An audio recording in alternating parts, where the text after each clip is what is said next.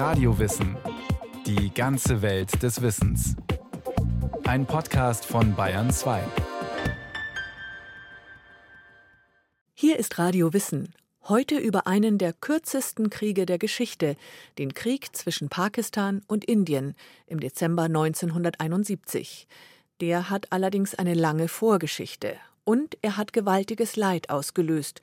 Durch ihn musste die Landkarte Südasiens neu gezeichnet werden. Außerdem hat dieser Krieg dazu geführt, dass Mutter Teresa berühmt wurde und dass die Popmusik ein soziales Gewissen bekam.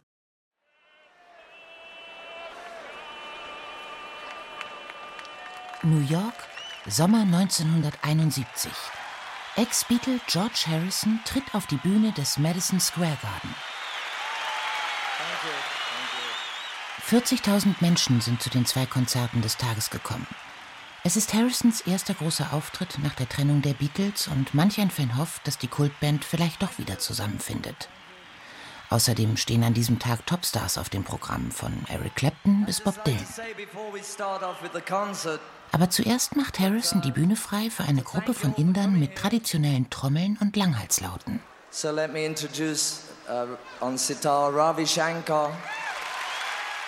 Der Sitar-Spieler Ravi Shankar sagt, an diesem historischen Tag hätten sie nicht nur ein Musikprogramm, sie hätten auch eine Botschaft.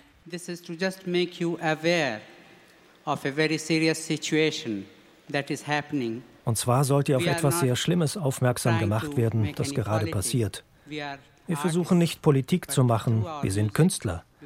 Aber wir möchten, dass ihr durch unsere Musik die Qualen, den Schmerz und die vielen traurigen Geschehnisse in Bangladesch mitfühlt und mit den Flüchtlingen, die nach Indien gekommen sind. Bangladesh and also the refugees who have come to India. Bangladesch, das war damals neu, als Wort und auch als Staat. Der war zum Zeitpunkt des Konzertes gerade erst im Entstehen. Die heftigen Auseinandersetzungen darum führten zum dritten pakistanisch-indischen Krieg – er dauerte nur knapp zwei Wochen, vom 3. bis zum 16. Dezember 1971. Damit ist er als einer der kürzesten Kriege in die Weltgeschichte eingegangen. Aber trotzdem haben er und vorangegangene innerpakistanische Auseinandersetzungen gewaltiges Leid verursacht. Die Rede ist von bis zu drei Millionen Toten und über 50 Millionen Flüchtlingen. Und das hatte eine lange Vorgeschichte. Es geht um Bengalen. Bangladesch heißt wörtlich Bengalenland. Gemeint ist ein Gebiet der Superlative. Hier kommt das Wasser vom höchsten Gebirge der Welt zusammen. Ganges, Brahmaputra und Meghna bilden das größte Flussdelta auf dem Globus. Es ist Schwemmland, eine der fruchtbarsten Gegenden der Welt. Für die Bauern ist bis zu dreimal im Jahr Ernte, so der Südasien-Historiker Michael Mann von der Berliner Humboldt-Universität. Der Reisanbau wird dort seit Jahrtausenden kultiviert. Vermutungen gehen auch dahin, dass Reis unter anderem in Bengalen zunächst mal durch Menschen kultiviert worden ist, sodass wir es tatsächlich auch mit einer der ältesten Regionen in der Welt, die besiedelt wurde, die fruchtbar ist. Das heutige Bangladesch ist der am dichtesten besiedelte Flächenstaat der Welt. Vor 1000 Jahren regierten Buddhisten das Land. Vor 800 kam es unter muslimische Herrschaft. Im 18. Jahrhundert siedelten sich Briten an. Sie kamen als Händler und schwangen sich zu Herrschern auf. 1876 krönten sie die Queen of England zur Kaiserin von Indien. Der Regierungssitz von Britisch-Indien lag in Bengalen, Kalkutta. Eine Stadt von imperialer Größe, voller Paläste und Kultur. Die war eine Gemeinschaftsleistung von Menschen unterschiedlichen Glaubens, das zeigt das Beispiel des Sitar-Spielers Ravi Shankar.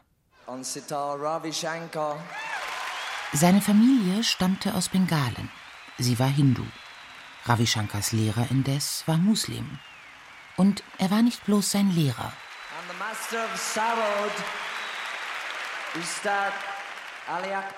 Ravi Shankar lebte auch jahrelang in seinem Haushalt. Er heiratete dessen Tochter und trat oft gemeinsam mit dessen Sohn auf unter anderem beim Konzert für Bangladesch in New York.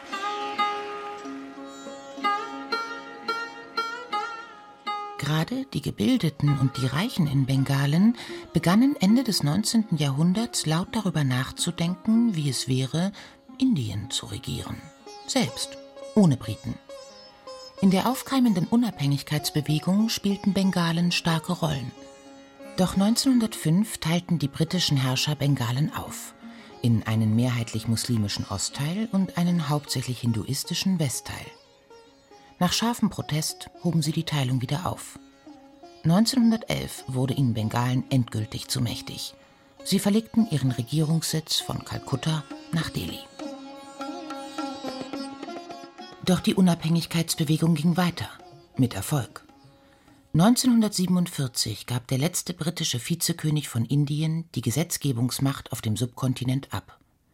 In derselben Augustnacht entstanden in der Nachfolge Indien und Pakistan. Indien gab sich eine säkulare Verfassung. Pakistan nannte sich später als erster Staat der Welt Islamische Republik. Gandhi, der Mahatma und Anführer der Unabhängigkeitsbewegung, hatte sich beinahe zu Tode gehungert, um eine solche Teilung zu verhindern. Am Ende der Kolonialzeit aber waren die Religionen so politisiert, dass die Teilung unabwendbar war. In der Folge machten sich rund zwölf Millionen Menschen auf den Weg, so der Südasien-Historiker Michael Mann. Muslime von Indien nach Pakistan und Hindus von Pakistan nach Indien. Also ein tatsächlicher Austausch der Bevölkerung, wobei schätzungsweise eine Million Menschen umgekommen sind. Bis heute wirken die Traumata von damals nach. Sie belasten das Verhältnis von Indien und Pakistan ebenso wie die Frage, zu wem Kaschmir gehört. Das ehemalige Königreich, fast so groß wie die alte Bundesrepublik, wird von Indien beansprucht und von Pakistan ebenfalls, zum Teil auch von China. Mehrfach gab es Kriege um Kaschmir und die Spannungen halten an. Der indisch-pakistanische Krieg von 1971 allerdings drehte sich nicht um Kaschmir.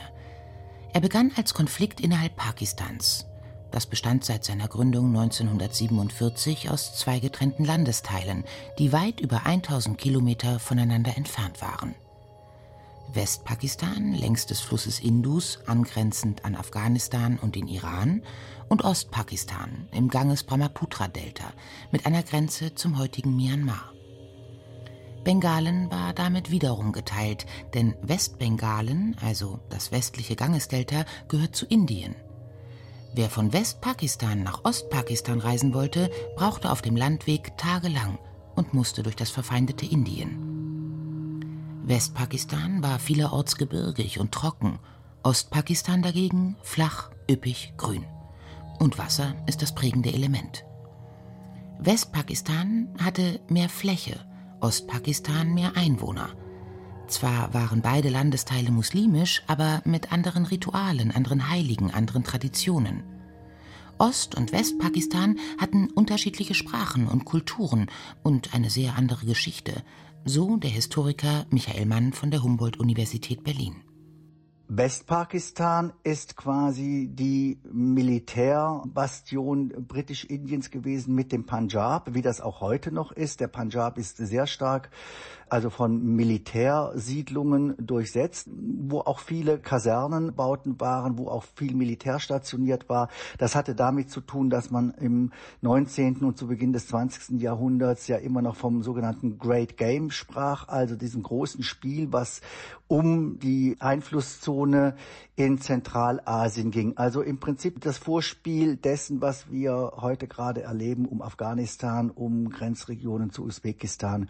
Die Auseinandersetzung mit dem damaligen kaiserlichen Russland. Um aus den beiden so unterschiedlichen Landesteilen einen Staat zu schweißen, wollte der Staatsgründer Muhammad Ali Jinnah in West- wie in Ostpakistan dieselbe Sprache einführen. Urdu. Urdu ist ursprünglich eine städtische Sprache, die in ganz Nordindien gesprochen wurde, verstärkt in den Städten gesprochen wurde und mit dem Hindi sehr stark verwandt ist, wird aber in persisch-arabischen Schriftzeichen geschrieben, so dass man äh, historisch gesehen im 19., 20. Jahrhundert sich so die Idee entwickelte, dass Urdu auch die Sprache der Muslime ist, was im 19. Jahrhundert noch gar nicht der Fall war, aber eben im Zuge der Nationalisierung und der Frage der Unabhängigkeit dann zu einem Politikum wurde. Und das muss man sehen vor dem Hintergrund, dass nicht mal zwei Prozent der Bevölkerung in West- und Ostpakistan Urdu sprachen. Nicht mal in Westpakistan. In Westpakistan wurde eine Vielfalt anderer Sprachen gesprochen. In Bengalen dagegen einheitlich Bengali, die Sprache, die gerade erst ihre Renaissance erlebt hatte. Da stieß die Einführung von Urdu auf scharfe Gegenwehr. Außerdem hatte Ostpakistan den Großteil der Einwohner und erwirtschaftete das Geld.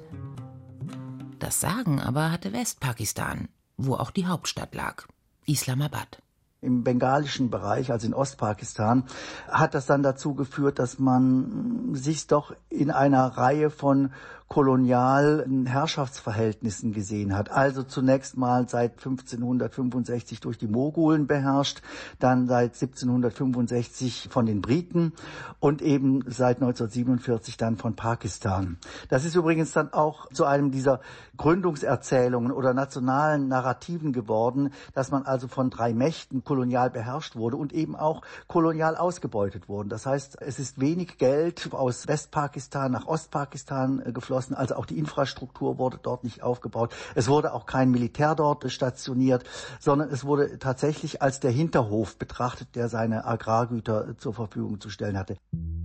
Kein Militär, keine Mitsprache. Das Militär war nämlich entscheidend im neu gegründeten Pakistan, erklärt der Historiker Michael Mann. 1970 gab es zum ersten Mal freie, allgemeine Wahlen. Klar gesiegt hat die Partei des bengalischen Politikers Mujibur Rahman.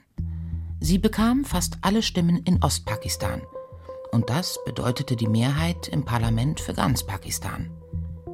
Doch der westpakistanische General Yahya Khan, der in Islamabad die Macht hatte, zögerte die Regierungsübergabe hinaus. Unterdessen wurde Militär aus Westpakistan nach Ostpakistan geflogen. Die Lage spitzte sich zu, als ein tropischer Wirbelsturm Bengalen verwüstete. In Ostpakistan kam noch dazu, dass wir eine Naturkatastrophe hatten mit mehreren hunderttausend Opfern. Und auch hier kam zu wenig und zu spät Hilfe von Seiten Westpakistan, sodass man auch hier den Eindruck bekam, man ist eigentlich doch eher der Annex, so wie es eben schon unter den Briten war. Und das hat insgesamt die Stimmung im Land, gerade nach dem Wahlbetrug dann auch, so aufgeheizt, dass also schnell der Ruf auch nach der Unabhängigkeit dann klar wurde. Anfang März 1971 hätte die pakistanische Nationalversammlung in ihrer neuen Besetzung, also mit bengalischer Mehrheit, tagen sollen. Doch die Militärregierung ließ sie nicht zusammenkommen. Da rief Mujibur Rahman, der Parteichef der siegreichen Bengalen, zu Streik und zivilem Ungehorsam auf. Die Folge Gewalt und Tod. Am 25. März 1971 richteten das Militär und Bürger, die zu ihm hielten, ein Massaker in Dhaka an, der Hauptstadt des damaligen Ostpakistan. Unter den Toten waren viele Studenten, Kinder, Leute wie du und ich, Zivilisten eben. Die Berichte aus diesen Tagen sind unerträglich grauenvoll. Der Wahlsieger Mujibur Rahman wurde verhaftet und nach Westpakistan ausgeflogen. Die meisten führenden Mitglieder seiner Partei flohen. Sie richteten in Kalkutta, im indischen Teil Bengalens, eine Exilregierung ein. Dort erklärten sie Ostpakistan für unabhängig von Westpakistan und gaben dem neuen Staat den Namen Bangladesch. In den folgenden Monaten führte die Regierung Westpakistans Krieg gegen den abtrünnigen Landesteil. Dabei wurde sie von einem Teil der bengalischen Bevölkerung unterstützt, was bis heute tiefe Gräben in der Gesellschaft hinterlassen hat. Wozu es tatsächlich kam, war es, dass man Terror ins Land brachte. Und dazu wurden gezielt eben die Truppen ausgeschickt, Massaker unter der Bevölkerung anzurichten. Und das geschah, dass manchmal ganze Dörfer massakriert wurden, dass Frauen vergewaltigt wurden, dass sie zum Teil bei lebendigem Leib verbrannt wurden.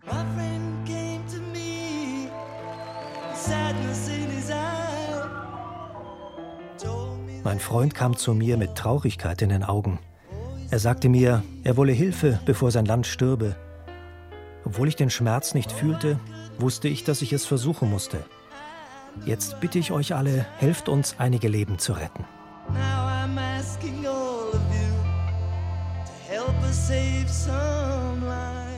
Das Konzert, das der Ex-Beatle George Harrison im August 1971 in New York organisierte, gilt als das erste All-Star-Benefizkonzert überhaupt. Harrison sang auch selbst.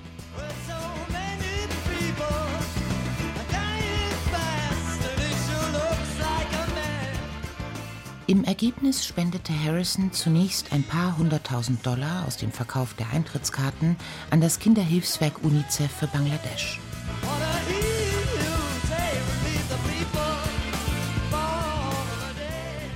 Wir müssen es den Menschen von Bangladesch leichter machen.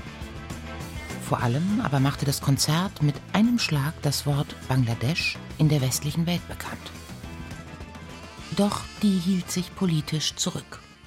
Deutschland betrachtete den Konflikt als innere Angelegenheit Pakistans. Es beschränkte sich darauf, Hilfsgelder für Flüchtlinge zu geben. Die USA sympathisierten mit Pakistan. Unterstützung erhielten die neu entstandenen Guerillagruppen, die für ein unabhängiges Bangladesch kämpften, vom Nachbarstaat Indien. Zum einen aus geostrategischem Kalkül, so der Südasien-Historiker Michael Mann. Mit einem unabhängigen Bangladesch würde es bei künftigen militärischen Auseinandersetzungen mit Pakistan keinen Zwei-Fronten-Krieg geben. Außerdem wollte die Regierung von Indira Gandhi den Zustrom von Flüchtlingen stoppen. Viele von ihnen waren ins indische Kalkutta gekommen.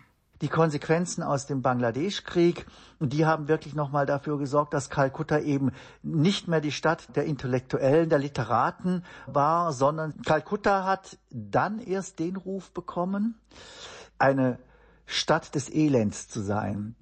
Und wo zum Beispiel so eine Figur wie Mutter Teresa dann überhaupt erst aktiv werden konnte.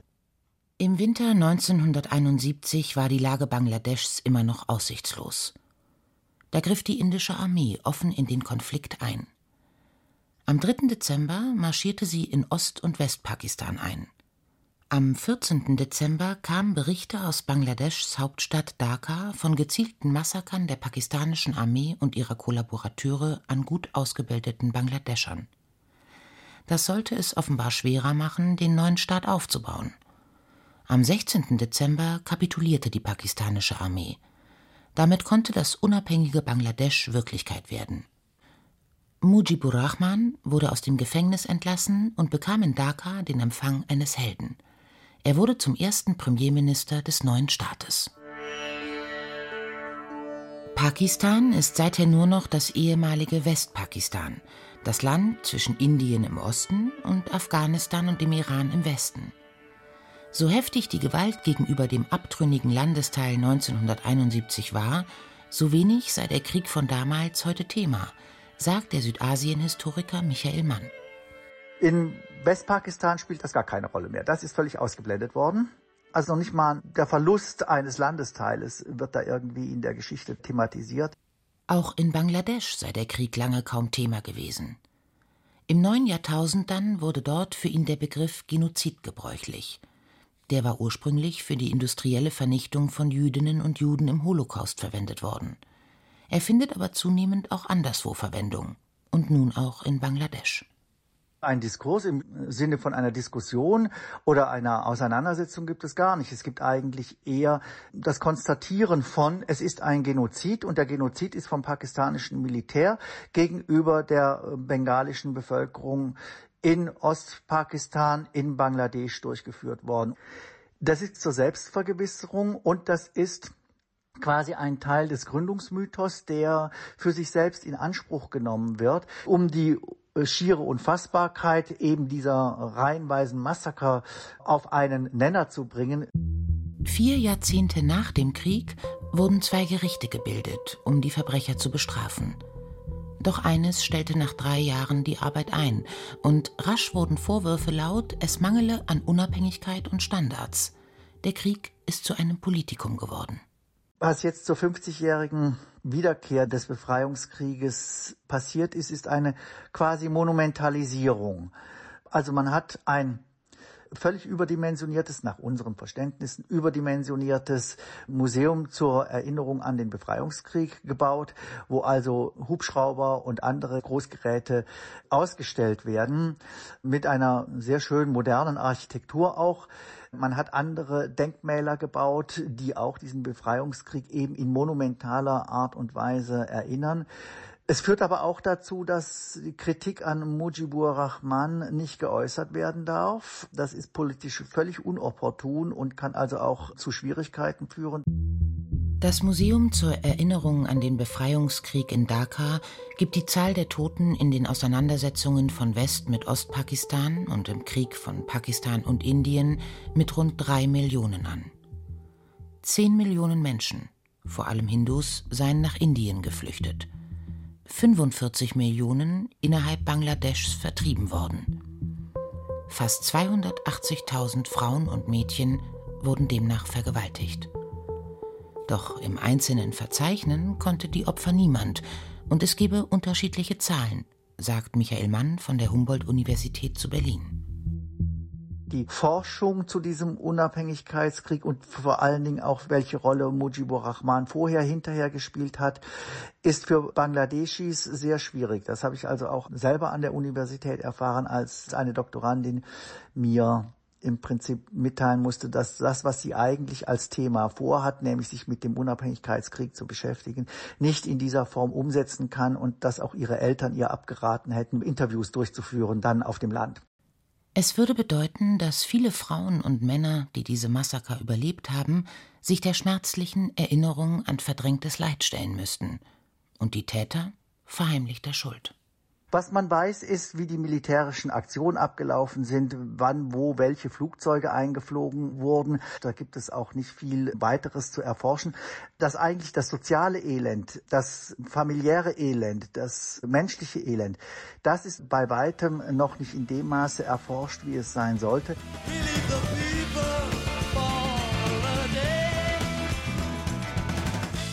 Für den Musiker George Harrison ist in Dhaka ein Denkmal aufgestellt worden. Ein Jahrzehnt nach dem Konzert für Bangladesch hatte er weitere 10 Millionen Dollar aus dessen Erlösen an das Kinderhilfswerk UNICEF gespendet. So lange hatte es gedauert, bis Rechtsstreitigkeiten um das Konzertalbum beigelegt waren. Das Geld wurde Grundstock für eine Stiftung, die bis heute Kinder in Bangladesch unterstützt. In dem Staat, der nach dem Krieg 1971 in Südasien entstanden ist, sind Millionen von ihnen auch jetzt in Not.